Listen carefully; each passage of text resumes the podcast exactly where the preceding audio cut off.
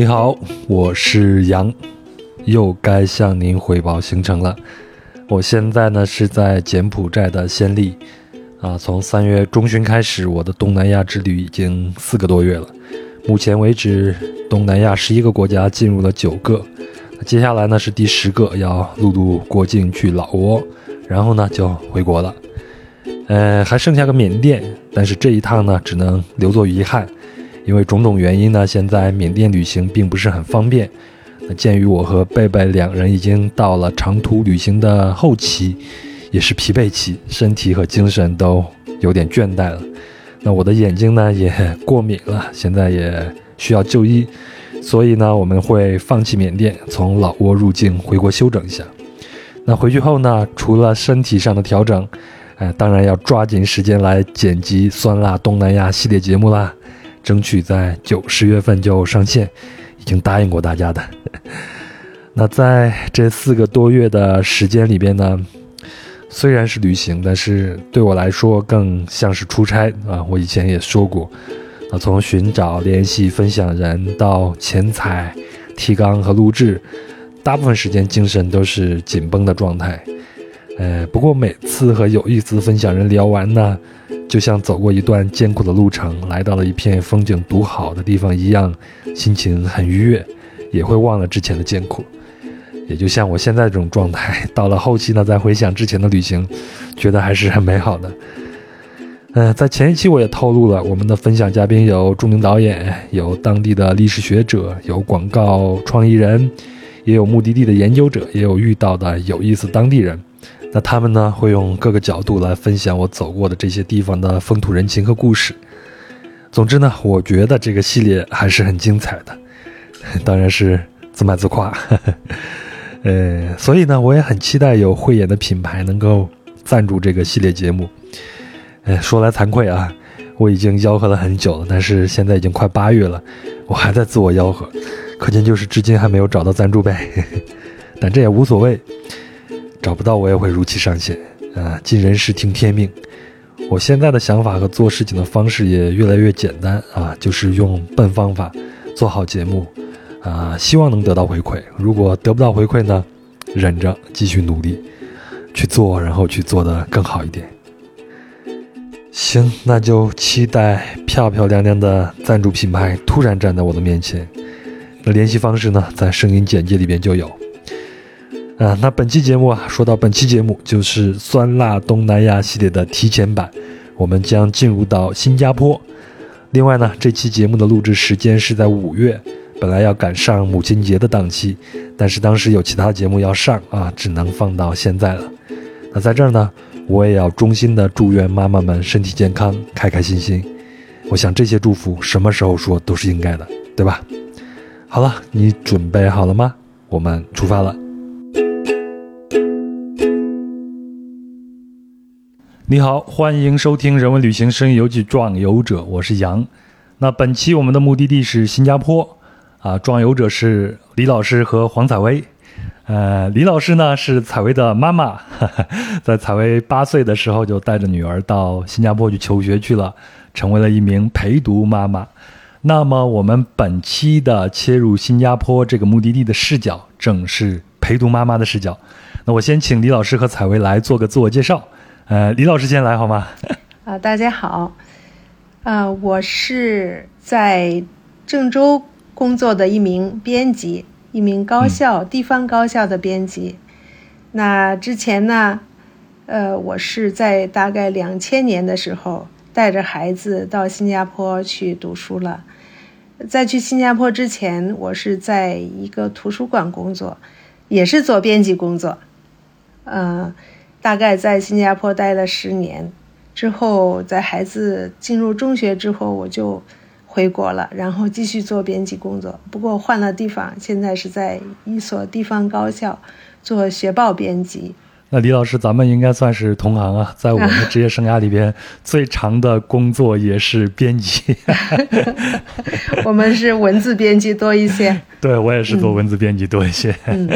采薇，轮到你了，采薇。好的，嗯，大家好，我叫采薇。然后呢，我是八岁的时候跟着李老师去新加坡留学的，所以的话，从小学一年级一直到大学的第一年吧。然后呢，大学的第二年就转学到美国，呃，美国继续去读本科。然后现在呢，是在一家能源公司从事跟重工业减排相关的工作。呃，采薇呢，呃，现在是在上海啊，然后李老师呢是在郑州，我现在是在印尼的雅加达，所以我们现在是在远程连线三个城市，但是我们都有一个统一的身份，就是河南人，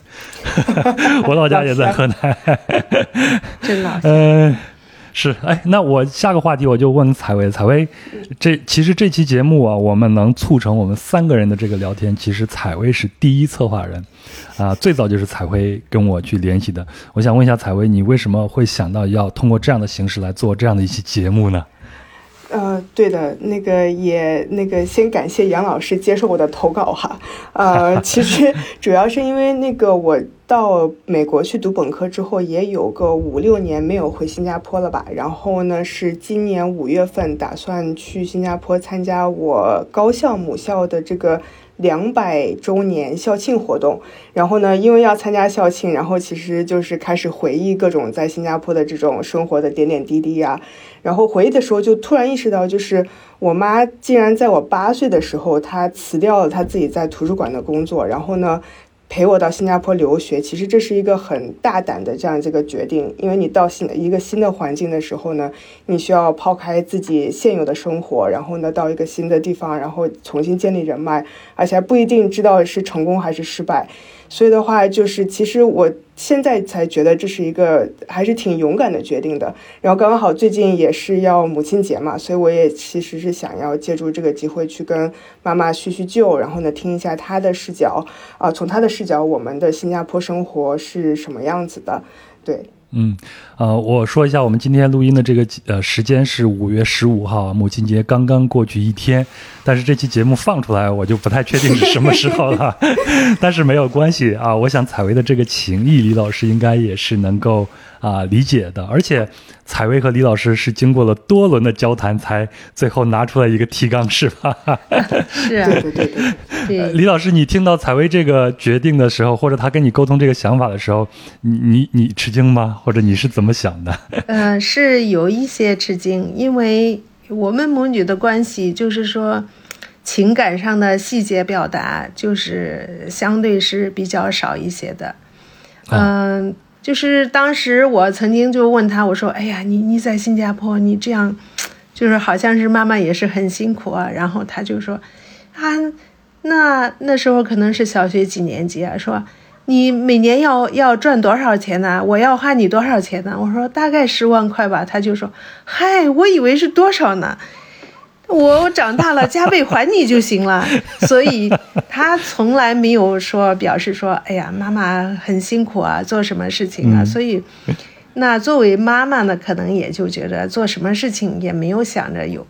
有有什么回报呀，或者是他他会有什么感觉呀？只是说我想这样做，然后我去做了，然后，所以这次他提到这样的话，就是感动了。呃，我，然后还有他的大姨、三姨都说，哦，就说你的姑娘大概现在开始。知道你辛苦的一二，只是一二了吧？嗯，我我我要澄清一下，就是我从小就对数字没有概念，所以我对十万块钱这件事情，我是真的是没有概念。我现在不敢说这种话。彩薇，你现在到底有没有加倍还呢？一点一点的还。嗯。行，咱们这些具体的话题，咱们后面会都聊到啊。嗯，我前头提到了一个名词，叫做陪读妈妈嘛。啊，这个还是由采薇来给讲一下吧。什么是陪陪读妈妈这个术语？呃，如果你不提醒我的话，我并不知道，其实就是来自于新加坡的。而且呢，我想请你给大家讲一下，就是新加坡为什么会有这样的一个签证，就会它会让陪读妈妈也进入到新加坡来。嗯。好的，对，其实我也是刚刚才意识到，就是新啊那个陪读妈妈这个词，它最早来源于新加坡。然后呢，它其实就是要描述的，就是啊陪同自己的孩子到新加坡留学的妈妈或者其实是姥姥。然后呢，那个很多时候呢，就是陪读妈妈，她为了专注在这个照顾孩子的生活和学习上，她其实会放弃自己的工作或者暂停自己的职业发展。啊，其实也是这个原因吧，我觉得才想要和我妈妈谈一下，因为我现在啊也到了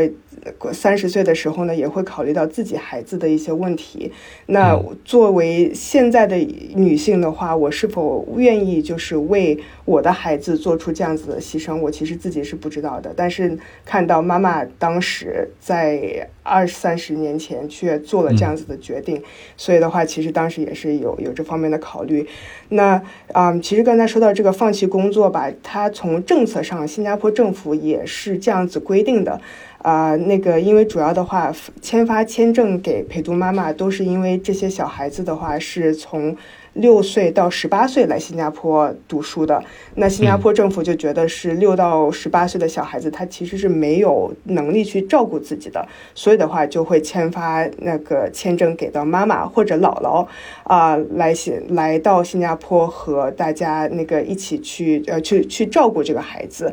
啊，那也是因为啊这样子的话。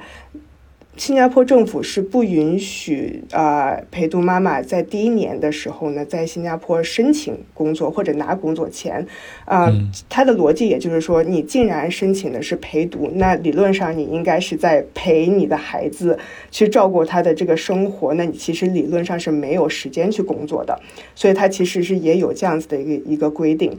啊，所以的话就是。他可能因为这个也会呃后面导致是说陪读妈妈们在新加坡后面的一些发展可能也会受到一些影响，那包括是说后面在社会上的一些融入啊等等也会受到一些影响。呃，最后可能提一下就是说，嗯，那个这个这个政策现在可能也会有些变动，好像是说近期的话啊，它慢慢也会放得更松一点，比如说。呃，如果是你的雇主是愿意的话，那现在好像对于这个是否能工作这件事情，现在放的会更松一点，所以这是最新的一个政策的变化吧。那刚才有提到，就是说为什么政策要放开？这个就刚刚好是因为在新加坡读书的时候，这个呢，啊，有涉及到新加坡政府每天给我们灌输的一个一个事情，就是这个危机感。我们在新加坡受教育的时候，首先是那个被灌输的就是。新加坡是一个非常小的地方，而且周围被东南亚的其他国家包围，包括说它自己的资源是非常紧缺的，所以我们随时要准备着战斗。然后，那如果要准备战斗的话，我们是要对于我们的资源是要有非常好的把控的。一个是说这些水呀、吃的呀，另外一个的话就是人力资源。我们每天都被灌输说人是新加坡最重要并且是最紧缺的资源，所以。他的政府在政策上面的话，也是往这个方向走的，就是说要用一切的方法去吸引最好的人才，用一切的方法去培养最好的人才在新加坡生活。那所以的话，就是在两千年前后的时候，这个新加坡政府其实也是出台了一个这样子教育政策，它叫想要把新加坡打造成一个。他用的这个词叫做 Global Schoolhouse，等于是想要把它打造成一个就是国际教育的一个中心，然后吸引更多的这个国际留学生来到新加坡。那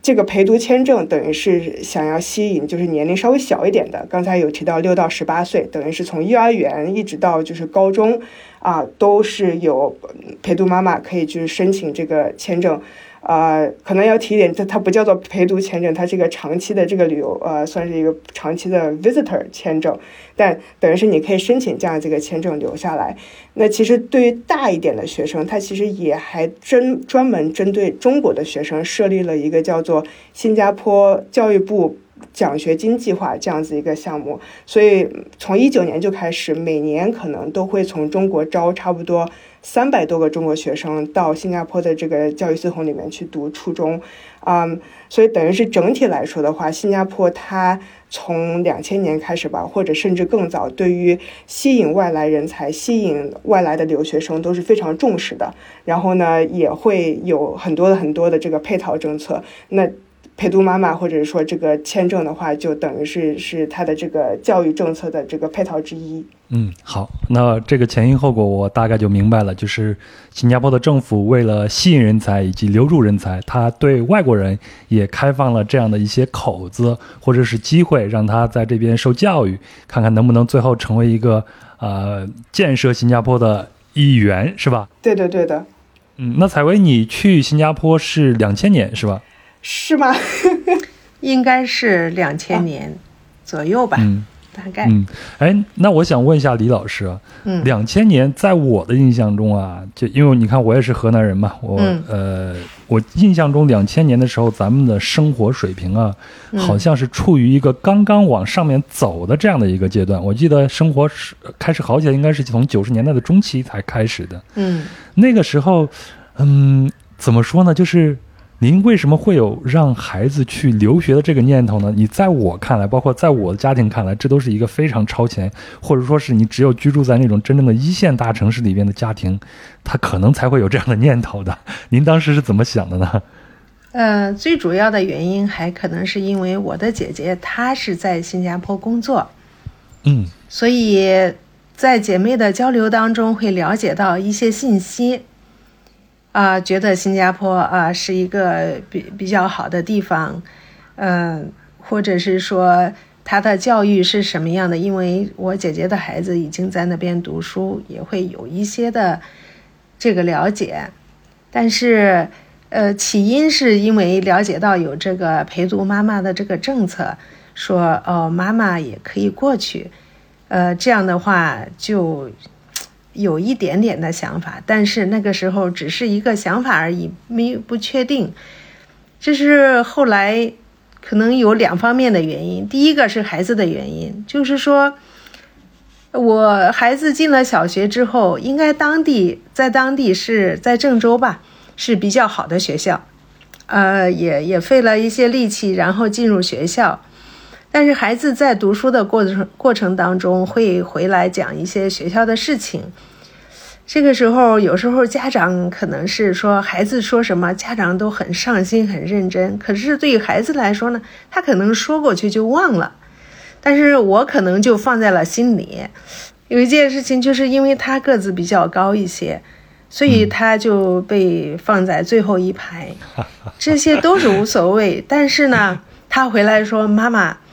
我被挤在墙上了。”我说：“你怎么被挤在墙上？”他就说：“前面的同学挤着我。”我说：“你你推他们呢？”他说：“我推不动他们。”一个班级大概七十九个学生。那个学校建校的时候，原来的设计规模肯定不是这样的，是吧？大概四五十个学生，五六十个学生，现在是七十九个学生，嗯啊、所以我们也很难说啊，去找找这个老师讲说，那是不是给他调钱一些？那么总有人被挤在墙上，就是这是孩子回来的，这是一说，然后他就开心的去玩去了，什么事都没有。但是对我来说，可能就是一个事情。嗯，然后还有一个事情呢，是说，他说，妈妈，我下课的时候去找老师了。我说你为什么要找老师啊？他说我跟老师讲，说老师是不是因为我的头发长长了，你不认识我了？老师说，我为什么会不认识你呢？我认得你啊。他说那为什么我上课一直举手，一直举手，你就没有点我的名字？啊，这就是我的童年呀！我的童年也是这样过来的呀。啊，所以就说你就是让家长就想说，你遇到再好的老师，老师再努力，他其实很难照顾到这么将近八十个学生嗯啊，和他的沟通和他的交流，然后反映他的学习情况、他的学习心得或者是什么啊，这些是就是有一个影响。这是孩子在学校的影响，再一个呢是我同事的影响。那我同事呢，他是个男同事，天天都说：“哎呀，昨天晚上又替孩子写作业了。”然后说写到十二点，说可怜的不是我，是孩子。说他，我说你写的写什么作业啊？他说美术作业呀，什么其他的，他认为不关紧要的作业，他都是替他写。然后经常的这样说，我就想，那我会替他写吗？我不会，我我我我肯定是不会，因为美术作业我画画也也没有这个能力，或者还有其他方面的作业，我是不是有能力替他交一个满意的作业？我也可能做不到，就是这些很细小的事情会影响到我，但是可能也是最关键的是说，新加坡有一个吸引力在那里，说你能够走，然后就可能才有这一个决定。嗯嗯，哎，你说的这些呢，我都感同身受啊。这是我 我小时候上学啊，七十年代呃八十年代的时候，嗯呃，在我们那些小小地方上学，大家基本上都是放羊的。但是呢，但是呢，教育资源紧张这一点呢，我从小到大都能感受得到啊。我觉得这一点可能就是让您做出这样决定的其中的一个重要的一个原因嘛。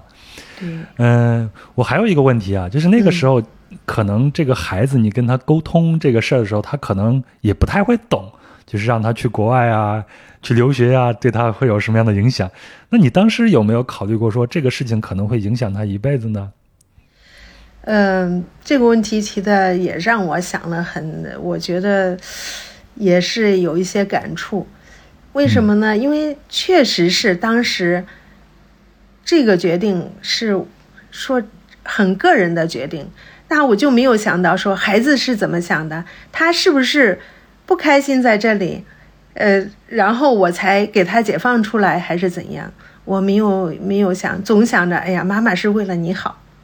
所以之前没有跟他细的沟通，只是说咱们去找大姨吧，然后去新加坡吧，新加坡多好，我们去可以去去动物园，然后什么夜间动物园呐，什么圣淘沙呀，都讲了很多很吸引人的地方。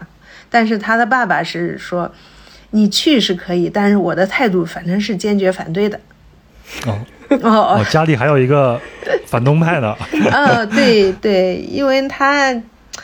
因为他对他的这个爸爸看他的女儿的时候，他对他的感情有一件小事可以表现出来，就是当他很小的时候，在一个摇篮里躺着的时候，孩子的脸是朝上的，是他是平躺着的。然后，那个年轻的爸爸就低着头看着那个孩子说：“我要是死了，他将来怎么办？”哇！哎呀，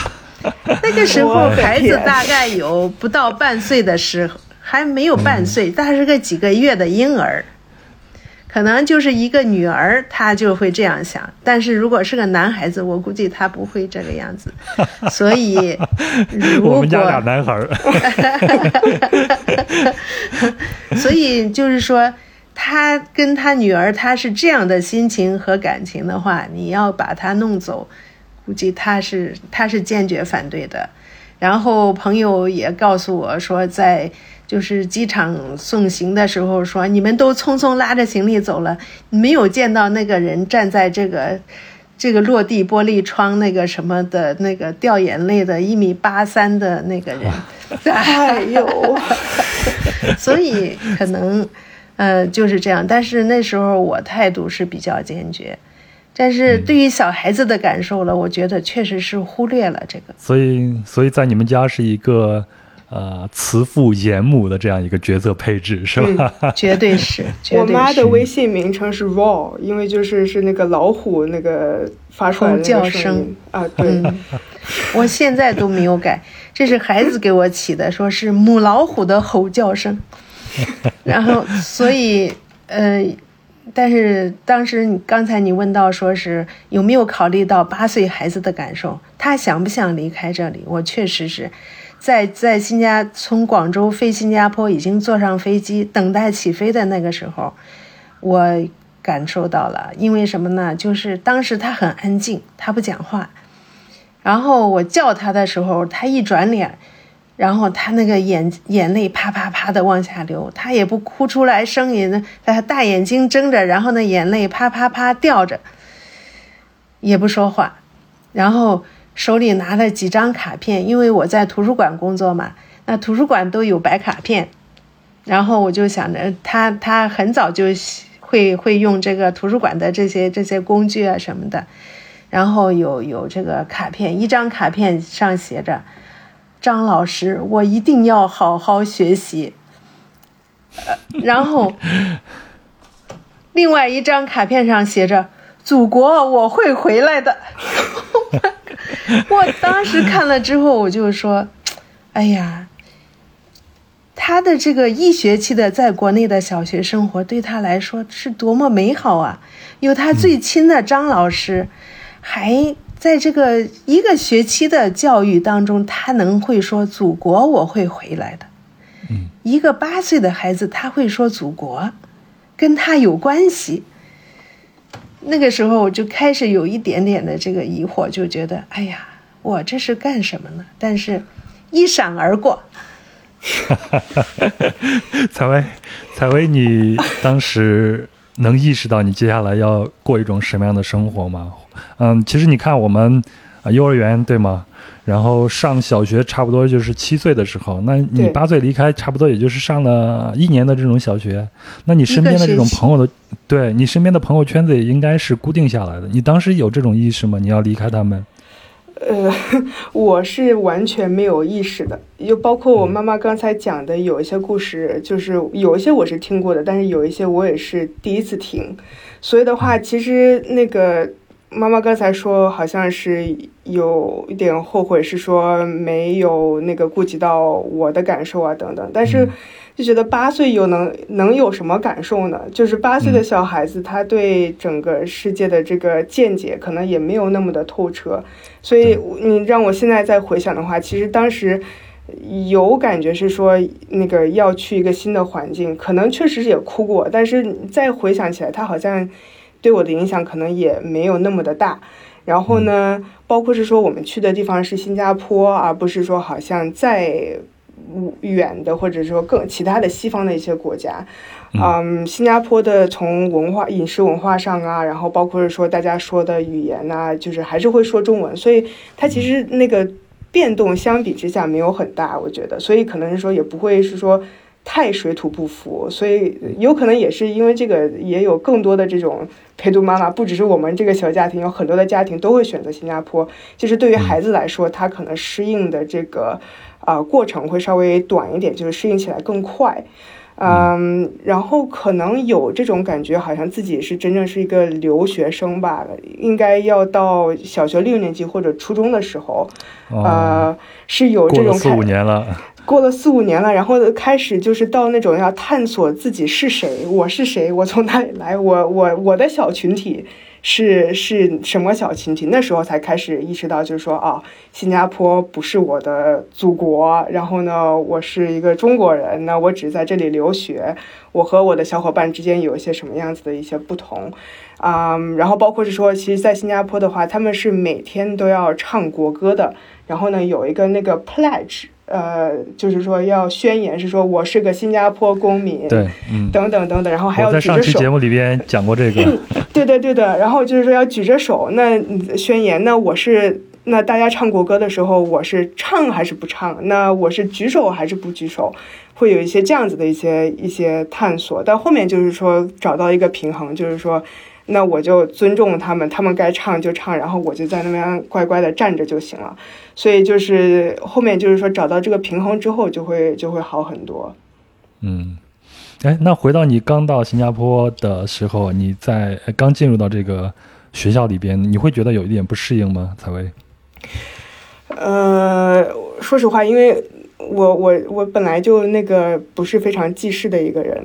就是 如果是有 妈妈替你记着呢，对，就是如果是有不适应，可能也现在也都忘了。那个呃，刚开始的话，可能刚到新加坡，从小学的时候的话，也都是和一些其实是和中国的这个圈子玩的会比较多，所以的话，嗯，其实也就是换了一个大的环境，但是自己那个。平常玩的这个圈子还是一样的，所以从这个不适应上面可能会稍微少一点，我觉得，呃，对，应该应该就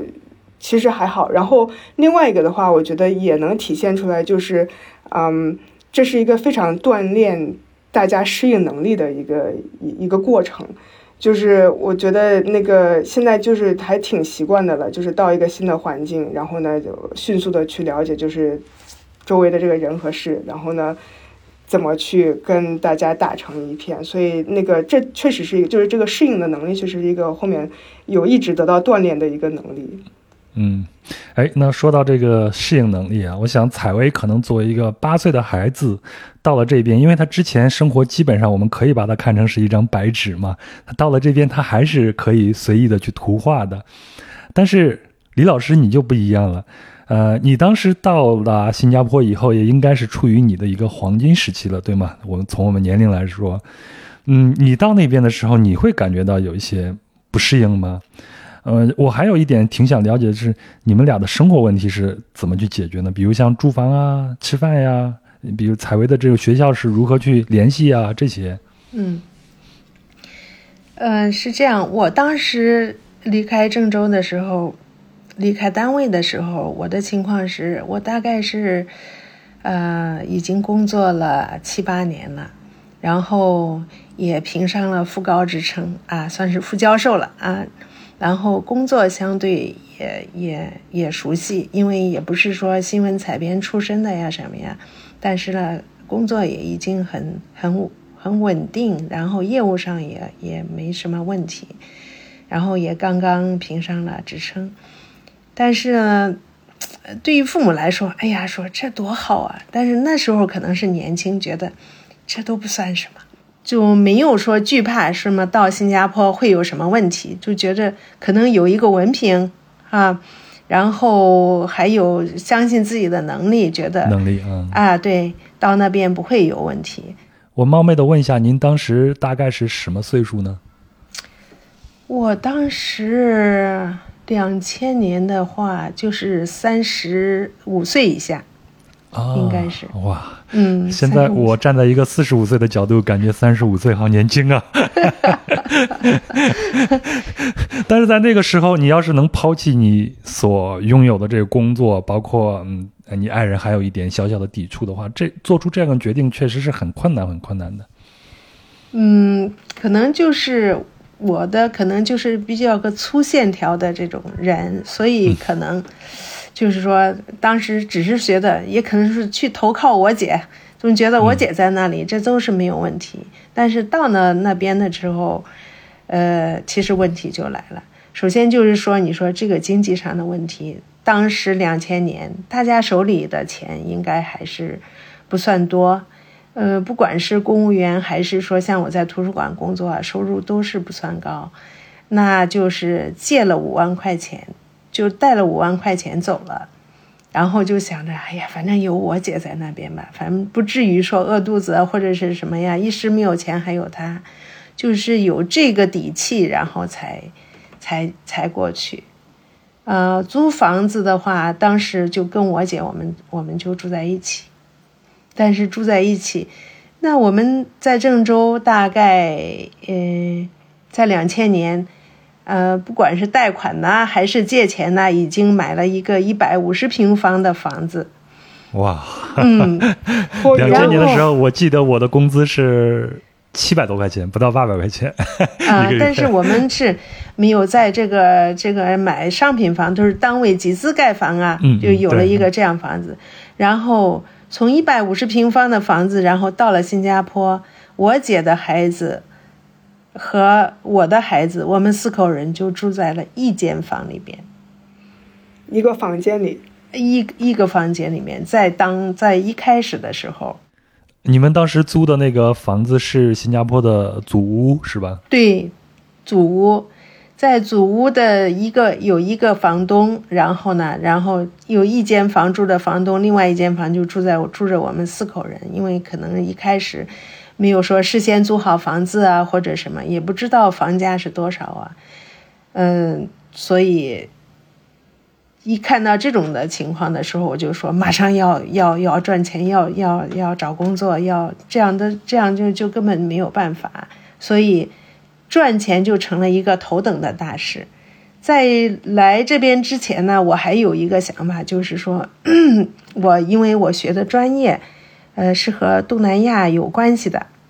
呃，说实在是越南古代史，啊，好偏的一个专业呀，非常的偏，那个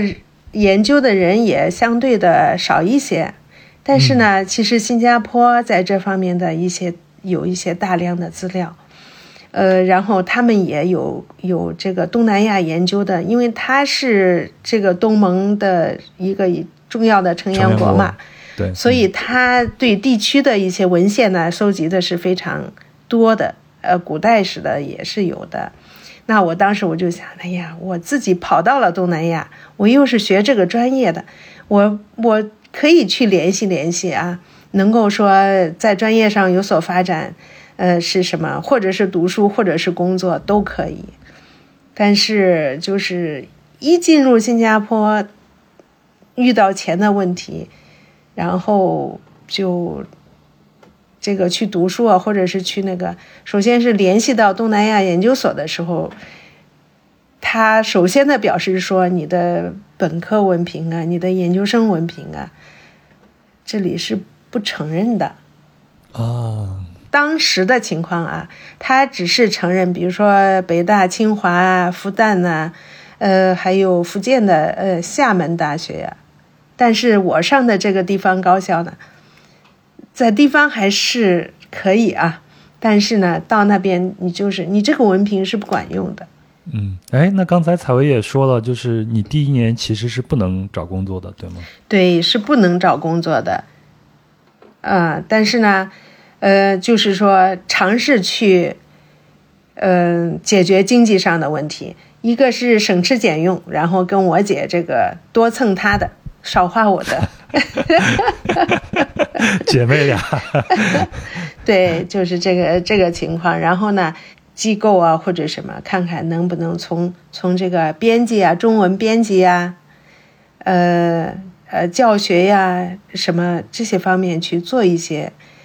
因为我在图书馆工作的时候，相对清闲的编辑工作，然后我还到一个地方的高校，然后去做兼职老师，也有上课的经验，总觉得是说可以做教职。对，可以做教职。但实际情况不是这样。采薇，你当时能够意识到你家庭里边遇到这些困难吗？作为一个八九岁的孩子，我是我是意识不到的。就是可能一个是说那个嗯本身也比较迟钝，但是另外一个就会发现是说，呃爸爸妈妈在这方面的话对我的保护还是比较好的。就是说可能刚才也问到是说我是否。适应的好，可能也是因为就是说很多中间的这些那些摩擦呀什么，都是妈妈已经去把它磨合掉了，然后对，就是没有让我知道。然后我也是就是说最近才发现是说哦啊，好像是妈妈那个呃，在我的印象里吧，就是我妈妈到了新加坡就是做了补习老师，我以为是说好像这是她的一个选择。但是呢，后面就是说，在准备节目的时候啊，在跟她后面聊的时候，才发现说，哦，这好像不是他的首选的这个选择。嗯，然后如果要补充一点的话，其实那个也，我后面也去查了一些呃文献吧。啊，看到是那个零六年的时候，在新加坡还有一个陪读妈妈去大使馆，就是去抗议的一个小小的这个事件。其实也是核心原因，就是因为刚才说的这个政策原因，就是说，首先他们第一年没有办法工作，另外一个的话就是如果要工作的话，那可能是需要工作签呐等等的。那我作为雇主的话，那你就是更麻烦的一个人，而且包括是好像甚至好像还有一些政策是说我需要有两个新加坡的这个这个员工，我才能招一个外国的员工等等的这些政策，等于是说，那你给陪读妈妈他们后面在新加坡的这个出路，等于是设了很多的限制。那他们在新加坡到底能够去怎么去在这个社会上找到一个自己的一个更好的一个位置啊？其实也是。一个很困难的一个一个事情，然后，啊，也会有各种的一些挑战吧，啊，但当然这些东西，嗯，作为来我来说，我确实可能是被保护的比较好，就也是今天才会有机会被聊到，其他的时候可能就是要不然开个玩笑，要不然就是我想要还十万块钱这种的，就是还不上来的这种，所以对对，确实是那个这这方面的意识比较薄一点，对，嗯。啊，是呃，因为我这两天在前两天在新加坡的旅行嘛，我也发现，就是新加坡对本土的公民以及他们拿永居的这些人的保护还是很强的，所以他就设置了很多的这种条件去限制外来工作者他们在新加坡的一些东西，就是为了保护本本土的这种公民。那包括像陪读妈妈也是啊，为什么没有陪读爸爸呢？对不对？就是在就业市场上，第一是啊，妈妈可能就是嗯，在这种照顾孩子这方面，她她的天性就要比男性会更好一些。第二，我想还有一个很重要的一个原因，就是为了保护本土的这种工作机会嘛。那那回过来，我们就问一下李老师，李老师，你当时，嗯，就是碰到第一个挫折以后，你你当时你想想象中你还会有什么样的机会呢？然后你怎么去寻找这些机会呢？然后面对这个经济的问题，我就想着就是只有去报纸上去看，报纸上有那些招工的呀什么的一些栏目，所以就买买联合早报去看。但是我我想，既然是这样子，那就什么都可以做。找到了一个那个宰杀鸡子的一个工厂，他的老板听说有这样一个人来，他要见我，然后我就去。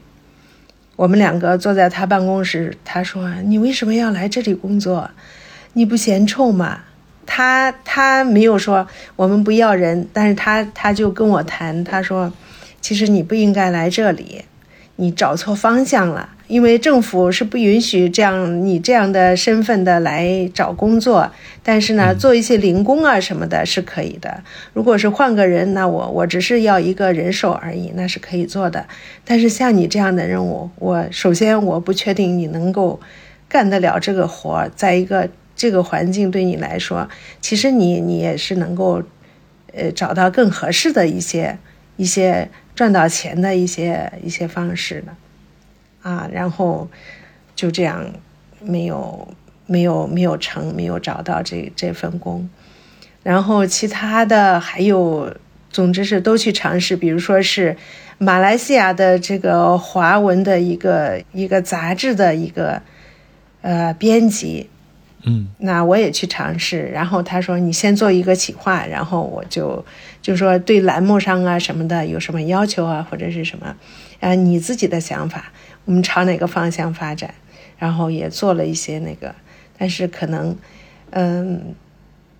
其实是还是对这个文化环境的了解不足，我们在国内所受的教育和对外面世界的了解太少了。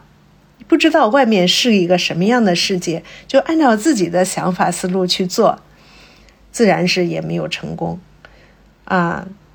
所以还有一些很多的很多的尝试嘛，啊，最后这个跟他爸爸有一些沟通，就是说他爸爸坚决的说，我的女儿交给你，你去就是陪读的。不是叫你挣钱的，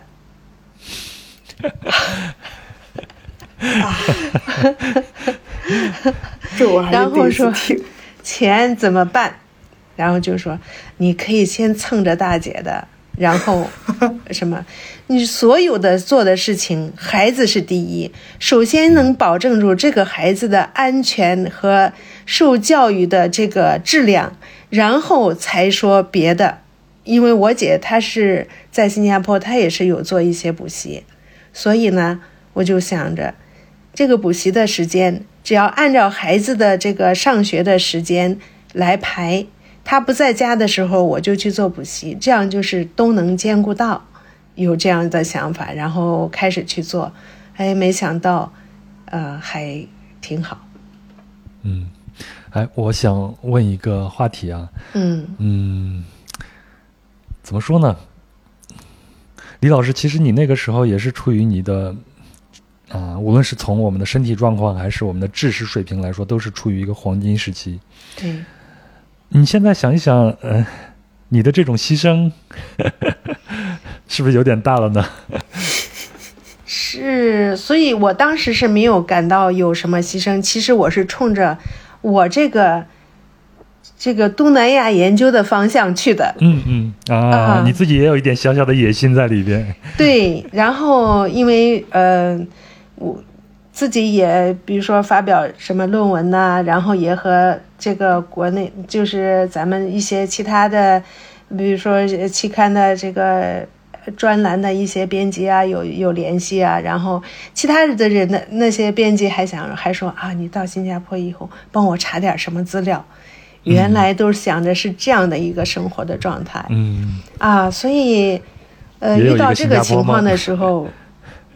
就是就是解决问题，啊，就是去解决问题。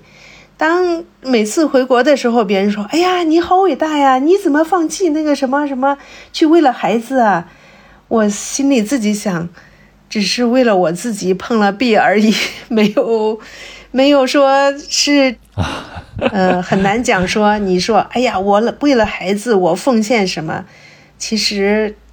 是说应该是两个人的成长吧，是吧？就是孩子的成长是顺理成章的走到了那里。那么妈妈的成长呢，可能就是说稍微情况稳定了之后，就没有再去想个人的成长，呃，去做一些呃事情。呃，有一个很好的朋友，他他是一个博士毕业的香港人，澳洲的博士毕业。他后来因为身体的情况做家庭主妇，我后来因为教他孩子，我们成为朋友。然后他就提醒我，他说我在读伦敦大学的一个课程，不然话我们两个一起报吧。我那时候想学费从哪里来，但是 现在，呃，现在只是可以想说，可以求救，向跟自己的丈夫去探讨这个事情，是吗？所以现在我们的收入也基本稳定，孩子也稳定，然后。那我是不是可以停下来，不去少挣钱，少挣钱，然后，呃呃，把家里的钱多那个什么一些，然后去读一个文凭啊？那这也是一个方向。嗯，所以我觉得，如果是，呃，不能说以孩子的名义，把什么都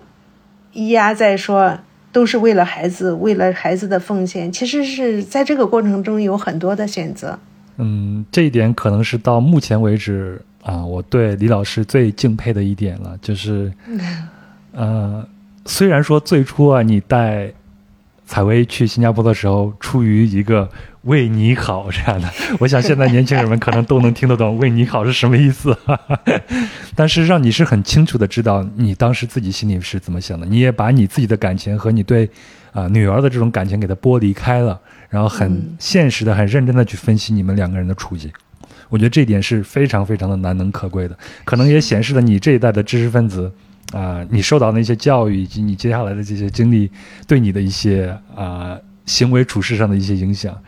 采薇有什么要说的吗？我看你的举手。我还想表扬一下我妈妈，就是因为她就是从始至终就还没有放弃过自己的兴趣。因为现在的话，那个也是为什么我想要做这这期节目的原因之一吧，就是我看到我妈妈近期又开始拾起了她对那个图书馆的研究的这一些课题，所以其实现在妈妈的年龄吧，可能是说也也快到退休了，其实那个什么。也可以不努力了，等于是，然后大家现在这个条件也比较稳定，但是呢，呃，从去年开始吧，就看他开始做一些好像河南图书馆的一些研究，然后呢，啊，包括是说在发表一些文章，然后呢，还申请了一些很多的项目，所以的话就是，不管是说什么时候，他只要是有时间，还是把自己的兴趣去拾起来了，然后也没有是说。刚才说怪任何人啊，这个啊是因为这个不允许，那个不允许。当条件允许的时候，他就还是把这件事情拾起来了。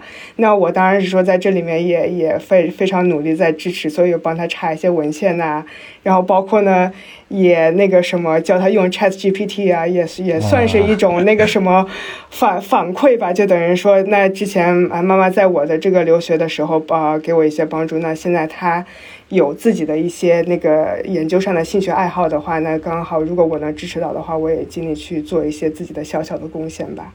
嗯，特别好啊！原来她是陪读妈妈，现在你是陪读女儿，互相做一些反馈回馈，特别好，特别好。我是小助理，小助理。嗯，哎，李老师，咱们回到你当初在啊。新加坡做中文补习老师这上头啊，当时如果在那边做一个中文补习老师的话，啊，需要有什么样的条件呢？你要用什么样的语言去授课呢？当时做补习一开始的主要的对象主要是本地的学生，比如说新加坡的学生，这个用中文授课就行了，因为这跟他们的这个教育体制有很大的关系。就是说，那小孩子他们是必须学母语的，所以他们是有一定的这个中文的基础，就像咱们这儿的一门课一样，只是他这个方面会薄弱一些。所以呢，呃，对于本地的学生来说呢，呃，用中文就可以了。但是呢，就是比如说有其他的学生，韩国的呀、泰国的，呃，还有一些日本的。或者是成年的人士呢，可能是英语会要求一些，因为新加坡来说，嗯，它的是一个四大种种种族族群的一个融合的一个在一起生活的，所以是一个语言的这个，所以我觉得新加坡人的语言天才是是不得了的啊，语言天才是不得了的，啊，你再加上一些方言呢，潮州话呀、福建话呀、厦门话呀。啊，所以对他们来说，这些，所以作为一个从咱们中国过去的人来说，要做补习的话，你基本的这个就是普通话，应该是都是没有问题的，在一开始的时候，嗯，哎。我前天在小印度呃逛的时候，就看见那边有一个泰米尔语的一个补习班啊。当时我还很好奇，说为什么这边都是印度裔的人，为什么他们还需要一个泰米尔语的这个补习班？那同样这个问题，我们也可以套到啊，为什么要有这种中文的补习班？是什么样的一些背景让这个中文补习班有这样的一个市场需求呢？采薇来解释一下，还是？啊，好的呀。那个主要的话还是因为就是啊，新加坡它是一个多种族的一个地方，所以的话，它其实是要求每一个学生根据自己的这个背景是要学母语的，所以我们一直叫它为这个双语教育。所以的话，那个等于是所有的课程都是用英文上的，然后呢，有一节课就叫做是母语课，然后呢，如果你是华人的话，你就去学中文；如果你是印度人，你就去学泰米尔语。其实还有那个 Hindi。啊，那个也是一个选项啊，对。然后还有就是马来人的话，就去学马来语。所以的话，但是你可想而知，就是说他这个水平还是有差异的。就好像咱们一般上就是，呃，用中文教学，然后有一门英语课，那个英语课的这个水水平的话，可能就会比。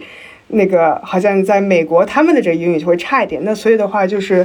啊，对，所以在新加坡的话，他们的这个这个新加坡教的这个中文，其实他的这个水平可能也就会差一点。我我其实也是给自己找理由，就是我的中文水平这个样子，也是一个。新加坡教育机制的这个产物，那个我我还专门就是去找了一个，就是那个新加坡它的这个中文教材，就是小学六年级的课文吧，一般上就是大概的水平就是星期天。妈妈带我去爬山，山上凉风习习，景色很美，大概就是这样子的一个一个程度了。啊，对，所以就是绕回来的话，等于是啊，有这个补习需求的话，首先是因为每一个学生他都是需要去学自己的母语。那新加坡作为一个这个亚洲国家。他还是有一点卷的，所以他还是有这个补习文化的，所以那个什么还那个家长们还是会选择就是在课外的时候给每一个孩子啊都有一些这个母语的这个补习。那包括一些其他来新加坡的留学的学生，比如说有很多的韩国人啊东南亚的学生，他们如果不在就是。没有这个母语的选项的话，那他们可能就是要在这个有的里面，就包括说在中文里，中文泰米尔语或者说马来语里面，其中选一个来学，可能会有更多的补习需求。那我妈妈本身的话，她其实这种从韩国呀、泰国的来的这些学生，其实也也还挺多的。嗯，好，哎，那我再确定一下，也就是说，新加坡的这个教育制度规定，啊，他们的教学语言其实是英文，对吗？对。然后每一个学生呢，不管你是嗯新加坡公民还是外来的留学生，你都要选择另外一门语言作为啊我的母语，对吗？也就是我们选择第二语言，是啊，所以就有很多人，比如像韩国呀、东南亚其他国家的这种学生，他们会选择像中文这样的语言，所以就催生了一个庞大的补习的补习市场，是吧？对的，对的。啊，明白了，明白。哎，那李老师，那你之前有没有一些这些呃教授这些学生的教学经验呢？那以前是完全是没有的。呃，后来到那边去教补习的话，教材是没有问题的，因为就是就像我们在国内补习一样，它都有现成的教材。那孩子在这个，比如写作业啊或者读书上面有什么问题啊，可以按照他的教材走。啊，但是呢，对于其他的呃问题，就是一些嗯完全的没有这个语言基础的人。就是首先让他有一个基础，然后再进入的话，你可以用用汉语来跟他解释。但是，那一开始学的时候肯定要有一个英文的解释，所以呢，可能你英文的口语呢就会要稍微强一些。所以当你当时的英文水平怎么样？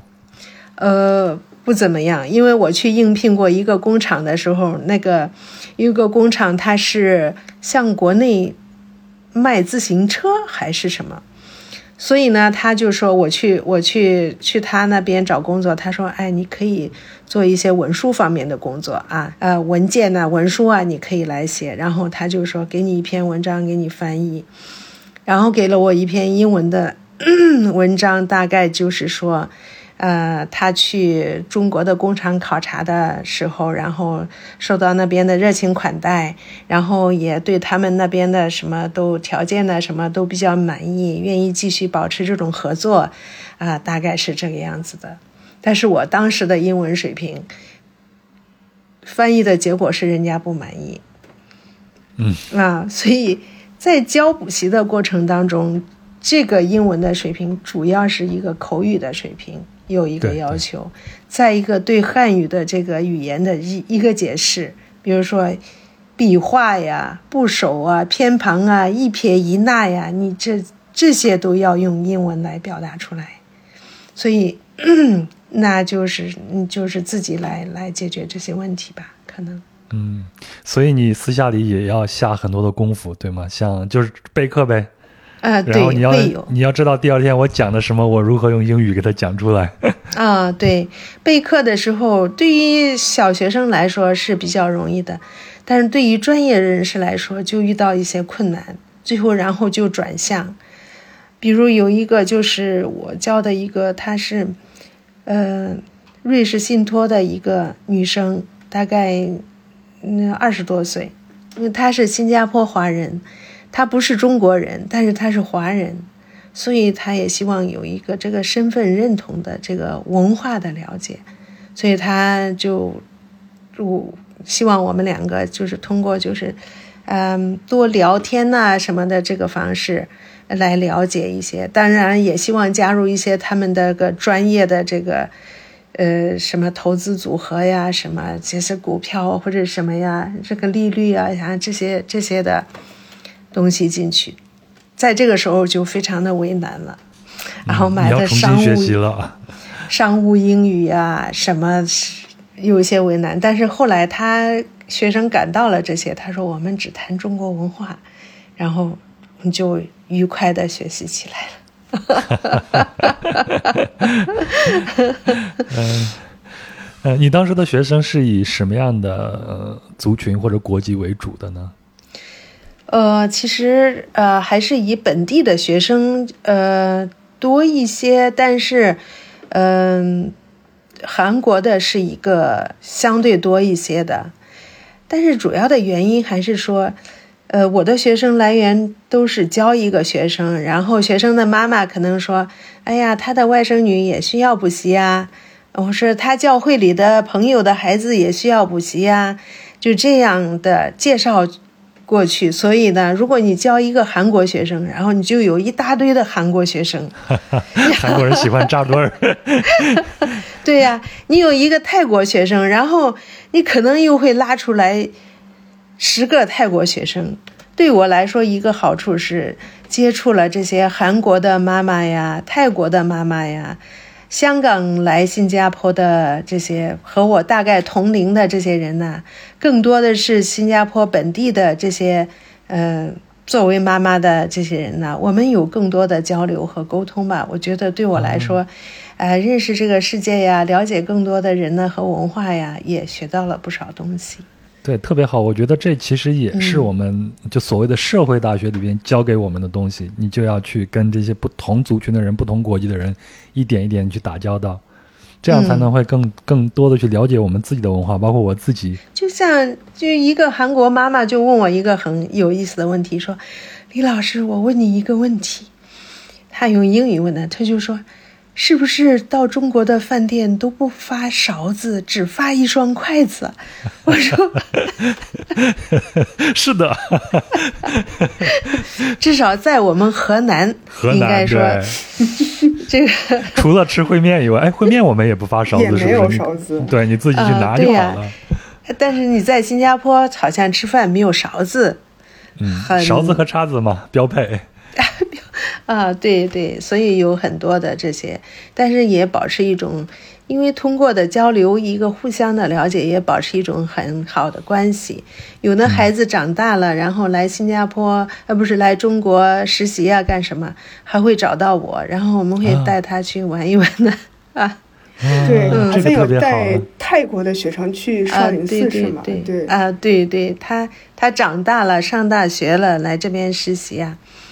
然后就就找他小时候的李老师呢，比如说那个瑞士信托的学生，我就觉得是以前我们嗯对新加坡的认识就觉得，哎呀，那就是中国人。对。啊，对，他说新加坡人说我不是中国人，呃，我是新加坡人。我们还觉得，你看你们都忘了祖了是吗？但是我们确实是不同国籍的人，是华人。嗯，但是呢，嗯，它跟中国是就是割不断的这个联系。你现在讲，无论讲什么什么的传播呀什么，但是它这个文化的根它是很难割断的。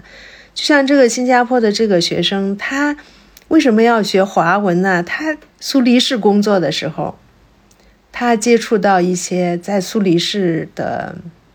藏族人。他觉得那些藏族人讲他们的这个文化的时候，那种感情啊，那种那种那种表述啊，他觉得很很很印象深刻。但是别人他在欧洲工作，那别人一看他就说：“哦，你中国人。”他就跟人讲：“我不是，我是新加坡人。”人家就说：“新加坡在哪里？”然后他就跟人讲说：“哎，一个小小的红点呐，很小的点呐。”然后就他被问的多了，问说：“你是中国人？”他说：“他都说不是。”但是他就说：“其实我是华人。那么我从来没有像藏族人那样能够去有这个能力去讲我母族的故事或者是文化。不要说跟别人讲，其实我自己根本就很难的了解。”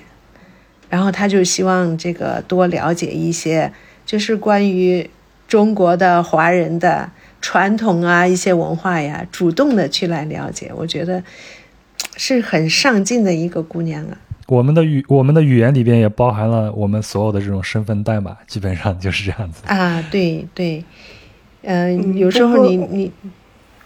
你讲啊，孩子。我我 我这里插一句，就可能是说，不过就是啊，讲到这个故事的时候，就让我想起来，就是啊，可能新加坡人他可能就是对于自己的身份认同还更复杂，因为就是他确实是华人，但他又不是中国人。那从新加坡他政府的这个角度的话，他希望是说有一个。呃，凝聚力能把所有种族人，对，都凝聚在一起，那可能是他的国歌，或者是因为他太新了，他没有任何的传统上的东西，所以是可能用一些这种呃更现代的一些呃祖国国家的这个概念去把大家凝聚在一起。但同时，每一个就是说种族的人，他又想要去寻找一些自己的这些对根。所以的话，就是一直是说会有这样子的一些呃一些一些怎么说 tension？你看我这个 这个英就又出来了，一直会在。所以那这也就说到那个我们在上学的时候，一直啊被被我们的华语老师会骂，就是他们会说你们每个人啊都是华人，你的华语要学好，然后说不可以做 banana。就是说，不可以做一个香蕉人，就是外面是黄皮的，但是里面是白的。但这个可能是说每一个新加坡的学校就不是非常的一样。我们的学校可能就是更注重就是就是英文的教育，然后有几所学校就好像华中啊，然后包括南洋南洋女校啊，他们可能就是对于就是中中文的这个教育可能就会稍微好一点。李老师，你继续。啊，总之是说每一个民族都。你去接触到的时候，你可能就是说，啊，比从书本上去去来读来的时候更有一个，呃，深刻的印象会多一些。鲜活了。啊，对对，会多一些。好像是日本人的自律啊，呃，这个韩国人的卷呐，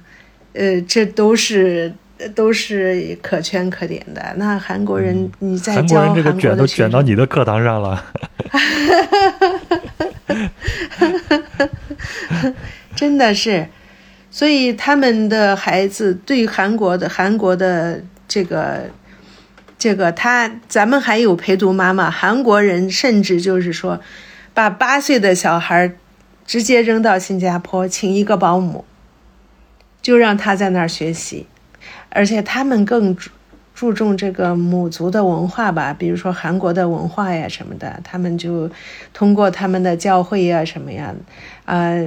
来来保持他们的文化的传统啊。然后在学生的教育上面，他应该比我们中国人更更卷一些。所以他的孩子，哦，他的孩子要学要学好学好英文。那学好这个中文，呃，这个朝鲜语，这韩国，这不是他这叫什么？韩国语、韩语又不能丢，所以他们就在教会周末的时候，在教会用韩语在那个教数学呀、什么呀、其他的课程啊什么的往前给他们推，所以就是觉得。呃，所以害得采薇也是有一些那个什么，因为我教的孩子，当时那一个是姊妹两个的嘛，那个小的孩子大概是刚上二年级或者是三年级，那时候哈利波特很热嘛，他就是妈妈就说他孩子要要要排队要去抢，也首发的时候要去买，妈妈。把这件事做好，第一时间买到，那小孩子一个星期就把它读完了英文版的《哈利波特》那一本儿。哎呀，我说看人家的英语水平怎么样，然后我就跟他说：“我说，啊，我说你买不起，我买不起这个《哈利波特》一本书，我可以章节给你复印。”然后我就说：“你去背吧。”因为他的英语水平，这是三年级的小学生读《哈利波特》，就这样，我就觉得，呃，这样反反而害了才薇，遭到了就是强烈的反弹，说我一个字都不读，别说让我背了，可能他就没有再一段，啊，就说你让我背，然后我就我我我什么都不干，但是这样，所以采薇你是一个逆反是吗？对对对对。我到现在那个什么，就是《哈利波特》的那个书没有看过，就是甚至电影可能就看过一两部，大概就是这个情况啊。就跟家里家长小时候逼你吃蔬菜，以后不想吃蔬菜是一样的。嗯，对，是这样的哈，确实是这样的。他们也影响到到我。以前我没有想着，对于这个小孩子的啥，咱们的文化的基础啊什么的，给他一些。通过这些和韩国人的接触，然后我就把那些什么《三字经》啊、《弟子规》啊，那个时候都有小小的印本呐，就买回来带在新加坡，然后就在一些游戏当中啊，然后也让他去读一些、背一些，然后就是去楼下跳绳的时候，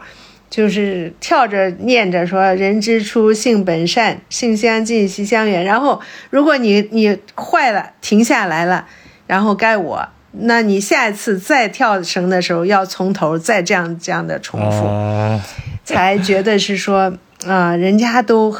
韩国的文化，我们不评价人家怎样，但是他们很珍惜他们的文化，所以我觉得我们的孩子可能也应该说有一点点这方面的训练和灌输是好的。嗯，理解理解。哎，接下来这个话题，采薇咱俩人聊啊。啊，李老师，你你听一下啊。嗯嗯嗯，采薇，嗯，就是刚才你说韩国人的卷卷到了你家里啊，就你拿《哈利波特》这个事儿来，嗯，说事儿啊。就是说真的，你现在有没有想过，就是说父母之前所谓的逼我们，呃，你现在回过头想想，你觉得这个事儿是个好事儿啊，还是一个不好的事儿呢？哎呀，这个确实是，嗯，说真的嘛，咱们就敞开心扉聊。敞开心扉聊，我觉得还是有它的意义吧。说实话，如果是那个妈妈好像没有说要跳绳的时候让我背这些什么《三字经》啊，我可能对这些东西到现在也没有太多的这个了解。为什么新加坡政府也觉得是需要有人来陪读？可能是在那个小的时候，确实是有一些人需要去那个，呃，给给到孩子正确的引导的。在事儿上的时候，可能是不一样的体验。就是在杨老师在说的时候，我就突然想起来，就是我当时还是会有一些反弹的。就是当时压的时候呢，可能还是，呃。会有反弹的，就是尤其是在那个考试考高考的时候，还是初那个什么考初中升升高中的时候，就是可能妈妈就是就是有点太太过了，然后就是一个 反正这种太就是反正给气那个压力。对，然后就就是就是青春期的叛逆期的大爆炸吧，然后就是就会我我或者在书架上啊写什么人生不也不是人生不值得，就是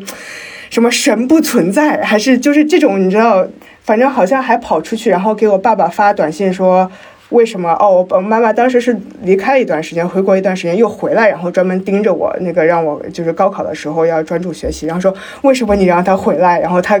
对我的这个精神上有多么的这个什么多大的这个损害什么的等等等压力，所以就是当时可能确实是那个什么还是会反弹的，就是你后面回看的话就觉得哦，好吧，那那确实是有一些有那个也压的对，所以那你说他到底该不该做这件事情呢？也说不好，因为就是我当时的反应绝对是不好的，我只是现在回看长大了之后理解了妈妈为什么会这么做，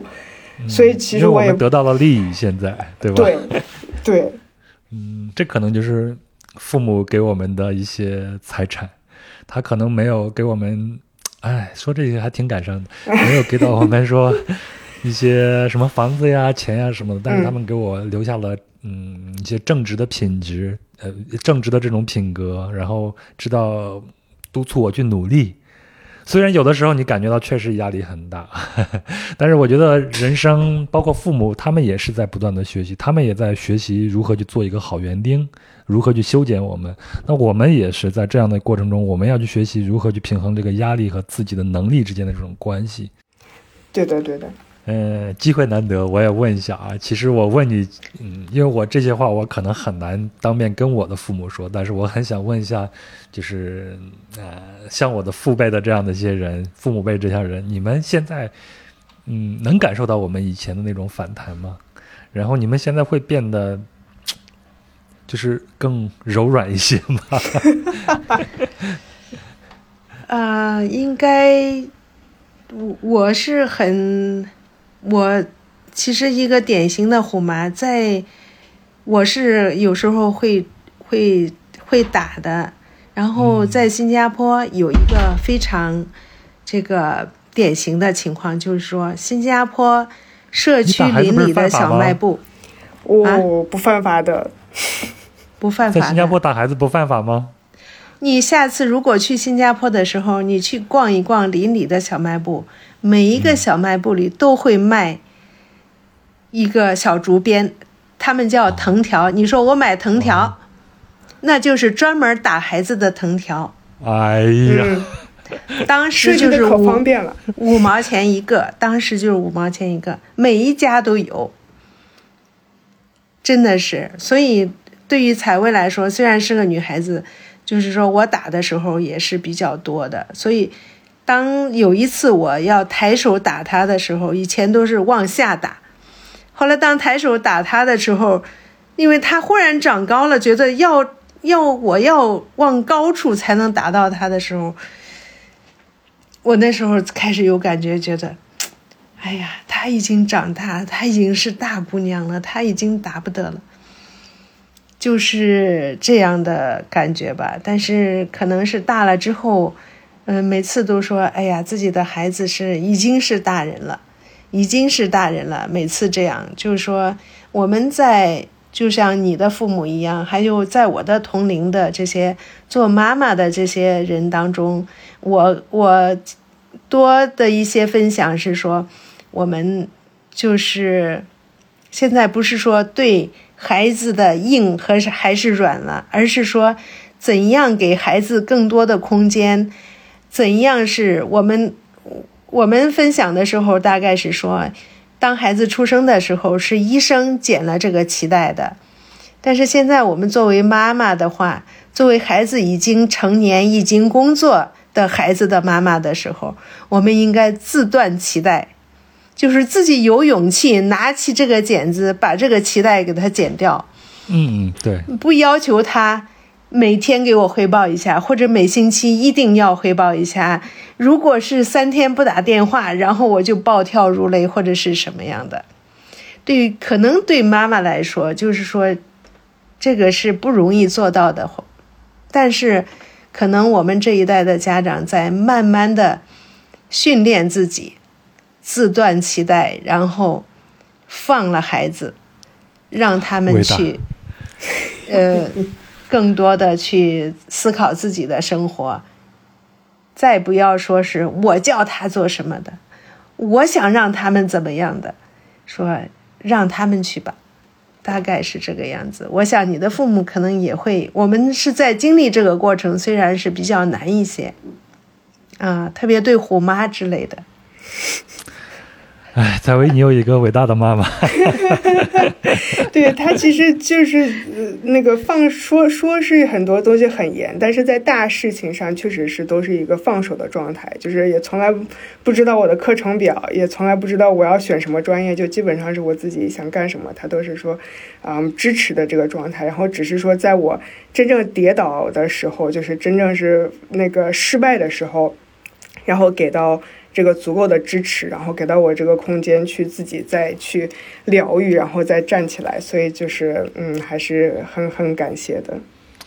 对，我想起来，我十几年前啊、结束一段婚姻的时候，嗯，我爸爸给我发了条短信，说无论你发生什么啊、家里人都支持你。嗯，对，那个 那条短信我保留了很长很长很长时间，后来换手机，那条短信才没有了。那可能是我父亲给我说过的最柔软的一句话了。嗯另外一个，我觉得李老师是嗯一直在学习的，一直在学习的人，他的思维也是在一直在在进步的，一直在调整的。所以我觉得这一点真的是难能可贵的。还有一点呢，哎呀，我今天的话废话也很多啊。还有一点呢，我就觉得人和人之间最大的问题，就出现问题最大的一面，就是人对人有期待，有很多 不切实际的期待，就会造成人和人之间有关系。那我们每个人，无论是啊、呃情侣之间呀、朋友之间啊，还是父母之间呀、子女之间啊，我们可能都是要找到那个平衡点，就是把自己的期待和对方的成长那个平衡点找到，大家相处的就会稍微的轻松一些、舒适一些。对，大家都在努力，作为父母也在努力，嗯。行行，咱把话题给拉回来。哎呀，我今天的话太多了，应该听你们说的。呃，就是呃，按咱们这个提纲走啊，接下来就是新加坡为了保证这新加坡这个公民的利益们，就会做很多政策的限制。那外国人融入呃新加坡，你们会觉得容易吗？我这一点我特别想听李老师讲一讲。嗯，首先说是融入是不容易，但是是可以融入的。嗯，能够是说大家能够平等的对待，以个体的来对待，而不是以族群呢，或者是你的地域啊，或者是什么，这样的话，可能我是幸运的，就是比较就是遇到的这些，呃，因为你要融入，可能要和本地人打交道，那么很多人就说，你说本地的呃新加坡的呃这些妈妈们呢什么呀？我觉得。呃，他我从他们那里得到的更多的是帮助，然后呢，也很也也可能是很幸运的吧。所以的话，呃，比如说就是像我教的学生，呃，所以一开始是我去发传单，然后呢，嗯，有了学生之后呢，就是绝大多数全都是靠这些妈妈们给介绍过来的，给拉过来的，啊。然后呢，呃，就是这些互相的能够说沟通去聊天，说啊，你们的生活是怎样的，我的生活是怎样的。有时候会说，哎呀，把小姑娘带来呗，然后啊，做我们家的儿媳妇呗，什么的 啊，总是订个娃娃亲吧，啊，然后呢，再开玩笑可以啊，真的可不行。所以我始终没有把孩子带到他家去。嗯，但是，呃，还有些的妈妈，他们是做社区工作的，呃，那他就就好像是孩这个采薇的转学一样，就是一个学生家长问孩子在哪里上学，我说在哪个小学，他说那个好像是不太好吧，有没有想转学呀？我说我没有这个能力呀，也不知道从哪里去做，然后他说你只要愿意转，我就帮你了。他可能就那种社区领袖啊，这样子的了，在当地有一定的影响力，可能啊，那个妈妈，然后他就转去了另外一个学校，那对他的转学，对他的学业和各种的都会有一些变化产生，有一些好的影响。然后还有一个家长呢，他就介绍我去，呃，他们的社区中心，嗯。然后相当于社区中心请我去开这个，呃，小小孩子的这个中文的呃补习班呐，就是，啊，就是说这个社区的孩子都可以来，但是钱是就是这个社区中心出的，然后他给我一些给我一些费用这些，然后你更能够去了解和这些孩子的家长啊。嗯，和社区中心的这些工作人员呐，然后有一些沟通的了解呀，我觉得这个可能是说，到了一个新的环境啊什么的，可能要打开自己，可能别人可能会接受你，你也更可能更好的被接受，或者是更好的融入进去。对，我觉得您刚才说那一点特别重要，就是打开自己。嗯，特别是在一个社区里边，你必须得有给予，然后你才能有一些收获，对吗？这是互相奉献的一件事情。对我确实是那个像妈妈说的，为什么要提到就是那个融入社会呢？就是。到了一个地方，当然不是希望是说在这个社会的这个边边缘，应该是说那个更多的是说知道新加坡的这个系统怎么去运转，包括是说更好的去利用它的这个教育资源也好，或者公共资源也好，所以才要去做融入。然后呢，那个我感觉就像妈妈说的，比较比较那个幸运的是说有很多的这些啊本地的新加坡人都很愿意帮我妈妈，然后包括是说我刚才。说到这个转学，然后包括说转学，其实对我来说的话，是一个那个第一次，就是算是更好的融入到那个新加坡的本地的这个教育系统里面。不管怎样吧，就是能够真正就是融入到那个本地的这个环境，反正就是我才真正的说啊，那这个体系是怎么样去运转的？我怎么去更好的去利用就是新加坡它本地的这个资源，然后才啊对，然后才更好的这个融入吧。嗯，那你前头提到了几次，就是利用当地的这些公共资源嘛？那举一个例子好吗？嗯，呃，举一个例子的话，可能是说，但这个可能是说妈妈比我会更呃了解的更深，但是我比较印象深刻的话，那就是那个去新加坡的这个公共的这个图书馆。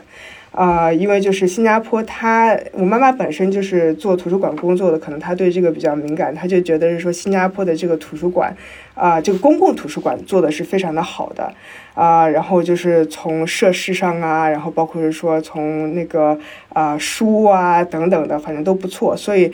他可能也是因为就是那个工作需求，呃，我下我放学之后那个没有时间管我吧，就是经常就是让我放学之后就会在公共图书馆里泡着，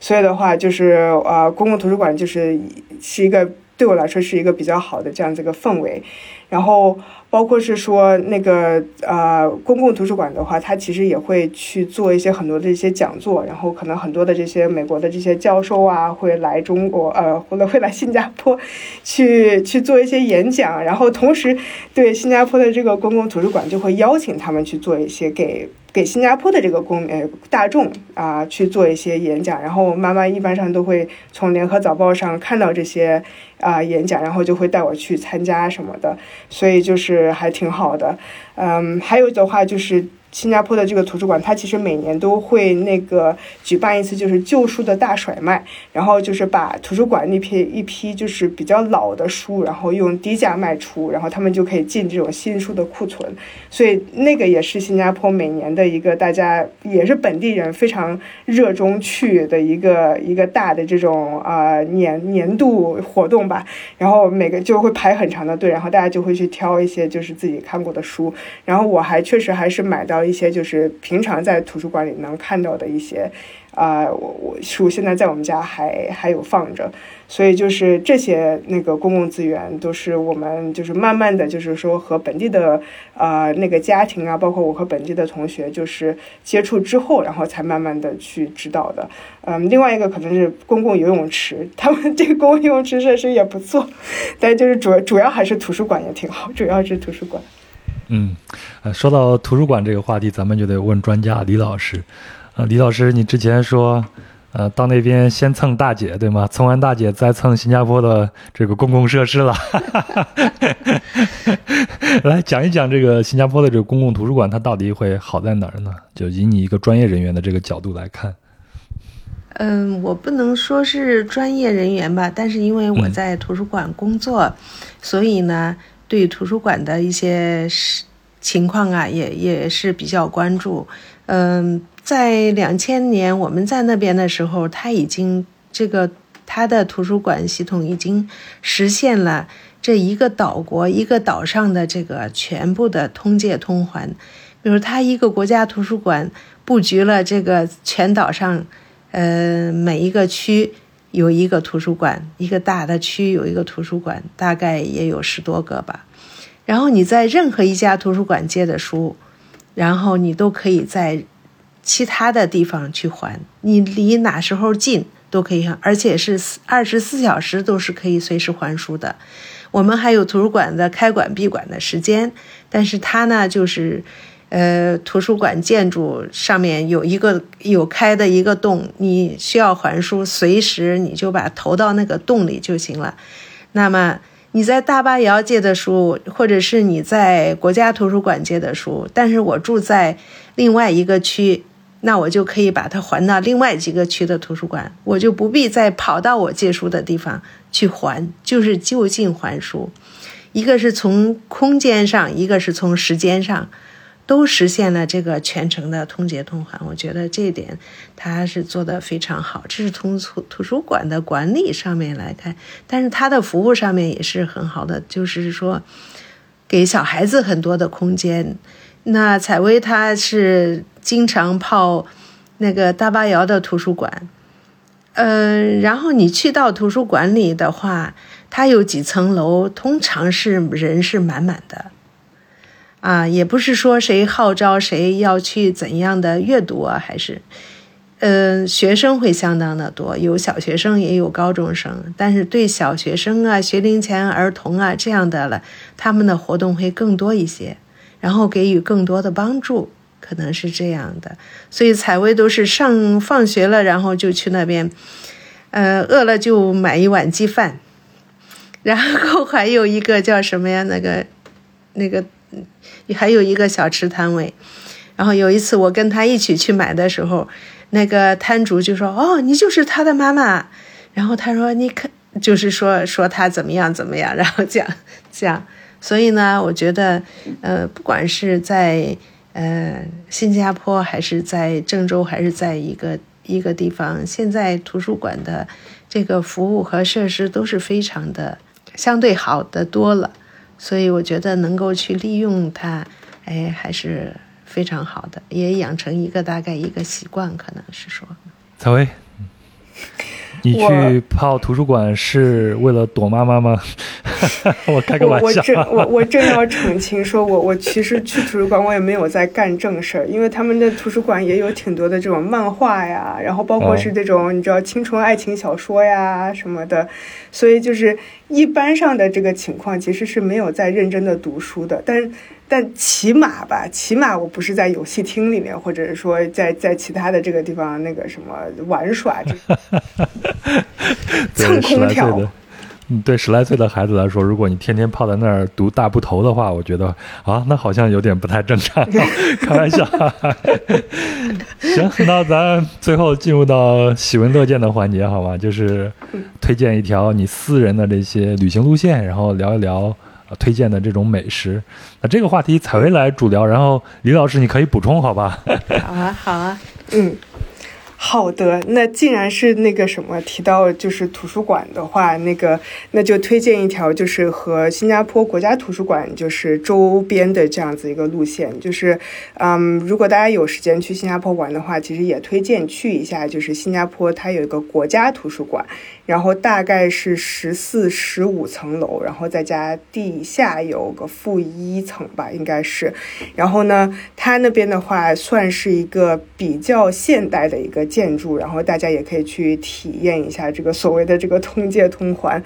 嗯，然后你会发现，就是它的这个图书馆，一个是说那个建设本身它是非常的新，然后另外一个就是对于去图书馆啊的人也是非常的友好，然后让你整个就是去图书馆的这个体验是非常好，让你想。一直就是有这样子的一个呃读书啊，或者说泡图书馆的这样子一个习惯，嗯，首先它下面是有一个刚才说的这个咖啡厅，然后呢，咖啡厅的吃的呀什么的也都非常好吃，然后它的那个负负一主要是大众区，是说就是比较大家都能看到的一些书籍，啊，然后呢，它到楼上的时候呢，就是。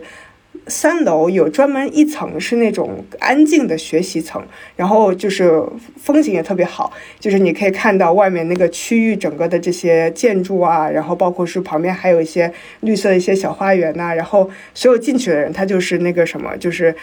大家就是普遍的是非常安静，就是你在那里是要那个什么的，不能说话的。所以在整个就是说三楼的时候呢，就是这个这个学习区是大家经常会去那边学习的。再往上走的话，就是还会有一些影厅啊，然后还有包括是说那个继续往上，它就会有一些私藏的一些一些书啊，就还有我记得是十四楼比较清楚的是说是那个啊那个。亚洲啊，社会政治啊研究学，所以的话，就是如果大家对于这种那个社会政治呃或者社会科学感兴趣的这个话题，也能找到一些很多啊跟亚洲啊或者说中国相关的一些书籍，也可以说是去去看一下，就是整体的这个环境是非常好的。那从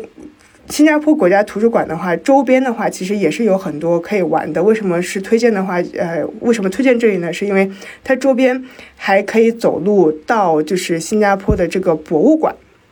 然后啊，整个就是从图书馆走到博物馆的这个路线呢，也是周就是整个环境也是非常好看的，然后也是一些新加坡的这些老建筑，所以等于是你可以有一个这个呃步行的一个路线，从新加坡图书馆。然后到新加坡的这个博物馆，然后中间你还会啊路过的有一个叫做 Bras Basha 的一个地方，它是一个三层楼的这个建筑，是专门卖旧书的。然后那个这里的话，就是有一些啊，反正喜喜欢淘二手书的同学们吧，可以去逛一逛。里面还有一些专门是跟设计相关的这个 Bras Basha 的这个书也是非常好的。这条路线特别好，我想很多旅行者去新加坡可能。都会啊留个一两天时间，要么购物，要么就去那些大众的那些景点去了。其实这些景点是被大家给忽略掉的。我还以为大家都会去逛一下，至少去逛一下博物馆的。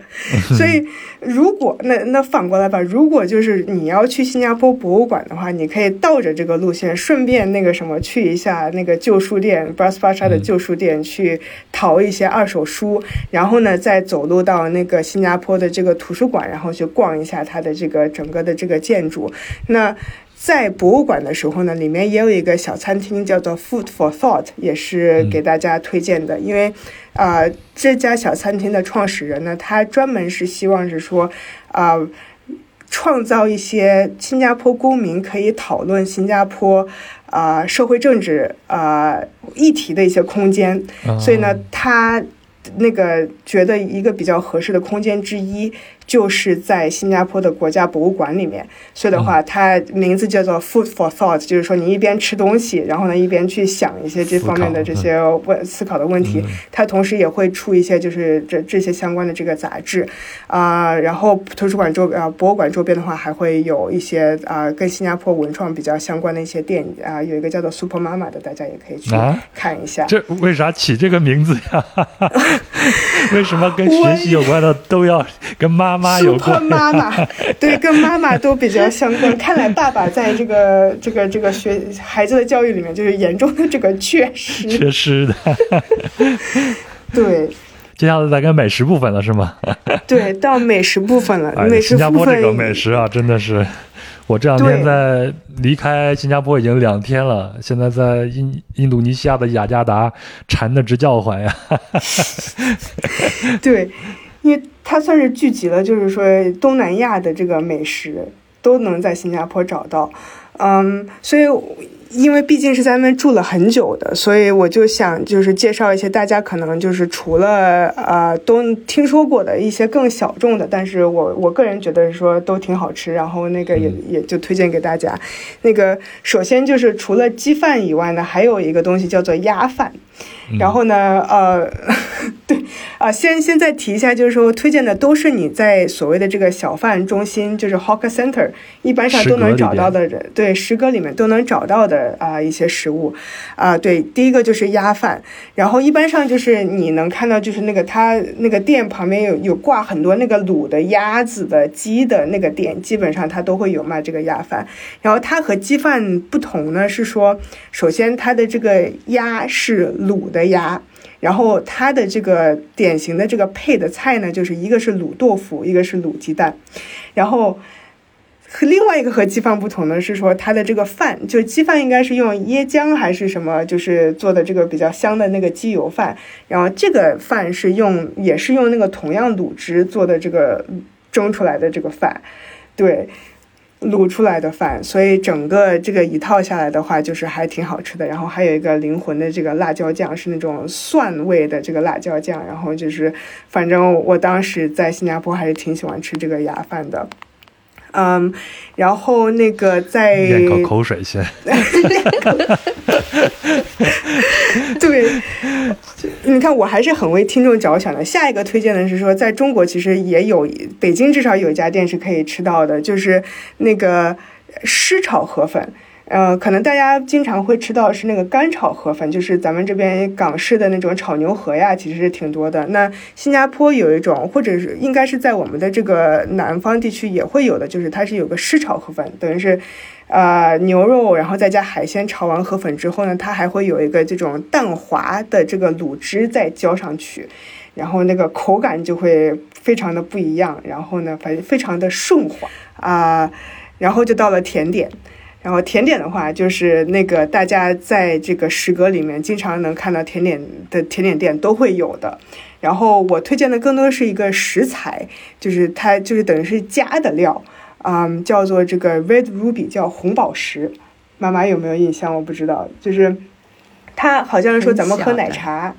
对，咱们喝奶茶的时候不是可以加什么珍珠芋圆吗？它这个有点像那个芋圆的概念，不过呢，它是说是用那个呃，就叫做那个芋呃木薯粉吧，木薯粉包里面包一个那个鼻剂，包一个马马蹄，马蹄，对对对对嗯。对，啊，所以等于是说这个东西它是呃木薯粉里面包了一个马蹄，那所以的话等于说它你嚼下去的这个感觉是又软然后又脆，所以就是在你吃你的这个冰啊或者说任何的这个甜点的时候，就嚼到这个东西，反正我是。非常的喜欢这种这种口感的，所以你可以你可以单点一份 Red Ruby，就是单点的话，它就是，呃，给你一份冰加椰奶，然后加这个 Red Ruby，或者是说你点其他的这个甜点的时候呢，你可以让它单独加一份料，然后就是说可以尝一下这个这个 Red Ruby。我这两天可是喝了不少甘蔗汁啊，在诗歌里边的一个小店里边，又便宜又好喝。对是的，干啊，也是采薇的最爱，每次都要，嗯而且是一块钱一杯啊。现在涨价了吗？两块钱了，哦，两块钱的。嗯，是不是还是那个塑料袋？嗯，不是，现在是杯子了。我是在那个 Maxwell 那个诗歌里边，那个诗歌可能比较著名吧，它就卖的贵一点。啊，可能会。嗯，没关系，还是两块钱也是值得的。就是这个这甘蔗汁还是挺好喝的，对。嗯然后，如果你要是刚刚好点甘蔗汁的话，也可以点一下他们的茶。然后那个呃，最后就是教一下大家，就是怎么那个像一个本地人一样点茶，啊、对。教学课来了，因为其实我不是非常清楚它这个是什么语，但是就是因为它的那个呃卖的那个那个茶拉茶，它是那个呃标准的茶是热茶，然后呢加炼奶，然后再加糖，所以的话对于我来说可能或者对于其他人来说，它都会比较甜，所以你要是要。换这个排列组合的话，你就要学会一些就是新加坡呃那个他们会专用的一些呃这个这个用语，就 Singlish 里边的一些 Singlish，Singlish 我我来呃切换一下，看我呢，来来切换一下。那个，如果要点茶的话，茶叫做 day，然后呢，那个如果是说你想要就是啊、呃不加炼奶，然后加淡奶的话，这个叫 day C。然后，但是我也不太清楚，就是 day C 这个 C 到底是什么意思。然后，如果你不要奶，它是 day O。然后，如果你想要点不加奶也不加糖的，是 day O 勾送。嗯然后少糖的话叫做 day 修带，然后冰茶的话叫做 day 冰。所以我一般上那个什么点茶的话，我会可能考一下杨老师那个什么，我会点那个得冰修胆。呃，就是加冰加糖啊，哎，对加，冰就是加冰加呃糖对吗？加加冰少糖，啊，少糖，你看，加冰少糖，对对对对对，我也是在马来世界混了两个月的人了。靠不住你了已经。啊，对对对对对。Copy O 就是黑咖啡嘛，对吗？对，嗯，然后还有勾币，对，差不多黑咖啡，然后那个呃茶，我有一个最后一个问题问一下李老师啊，你在家里边会给采薇做面条吃吗？咱们河南人离不开面呀、在新加坡的时候，有有做有做面条吃，啊、但是嗯。不会擀面条，然后嗯，蒸馒头也是屡屡失败。呃，每次要尝试蒸馒头的话，就要去楼下买面粉，然后它的面粉是一公斤装的，或者是半公斤装的，然后我就买四袋才两公斤，呃，买四袋才两、两公斤，对，然后就有人问我，你为什么要这么多面粉？这么多面粉做什么呢？然后呃很难讲说哦蒸馒头 啊、但是还是不过妈妈有尝试做凉皮，嗯，哦，对，都是失败的尝试。所以还好，新加坡，如果你想吃，现在吃凉皮、擀面皮、烩面呐、什么这些东西，就去 Chinatown，什么都有对对，嗯都有都有，嗯，但是。啊，什么都有。怎么说都不如自己妈妈做的好吃嘛，对吗？特别是那个馒头啊，应该跟新加坡人说，这个叫馍，叫馍。嗯，对呀。行，那咱嗯这一期就这样吧，真的很开心，我也很开心。其实，嗯，今天这一期节目对我来说也是非常有意义的。虽然是采薇和自己妈妈的一场对话，但是我借着你们这场对话，其实也表达一些我对我父母的一些感激之情。对，对于我来说也是。嗯，我希望这一期能够大让大家呃对新加坡有多的一点了解，最主要的是对自己的父母、对自己的身边人有多的一些了解。彩薇还有什么好说的吗？今天还是挺意外的，就是因为确实是要准备节目的话，就是说那个跟妈妈之前有一些很多的一些沟通啊，然后呢问了一些案例啊，好笑的东西啊，但就是今天还是有听到一些那个不一样的视角，然后更多的这个故事，所以的话，这个还是很开心，那个有机会做这期的节目吧。然后我感觉这也是另外一种嗯壮游，因为就是搬到一个地方去那个。生活一段时间才会就是发现就是这一个国家的一些点点滴滴啊和一些具体的细节，所以也是希望那个这这期节目能分享给那个各位壮游者们。嗯，我想不管什么样的壮游都不如啊和自己身边的人多一份了解更重要。我自己的感觉，李老师呢？是的，是的。啊，我我想说很。很感谢你们啊，给我这一次机会来来谈一谈母女关系，来谈一谈孩子的教育。然后，因为啊，最近好像是说电影的大奖都是跟母女关系有关的，呃，所以好像是成了一个问题。不管是男生跟爸爸妈妈的关系，还是女生跟爸爸妈妈的妈的关系，其实这是一个最亲密的关系。当中，就像杨老师说的那样，大家应该不断的再去去找那个平衡点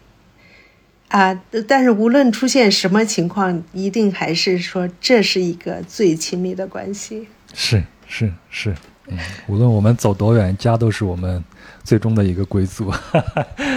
嗯。行，那咱们这期就到这里好吗？我觉得这期非常的开心，也非常的成功啊。那就好了。嗯，啊，给大家说个再见，拜拜。好，谢谢杨老师。再见。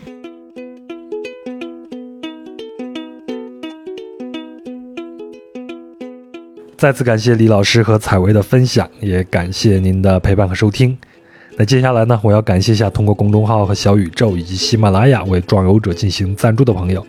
感谢微微的大额赞助，还有陆怡、朱子、韩小不点、木汤、岩羊、剪菜、艾维流、小白白飞走了、HD 四八六零六四 C、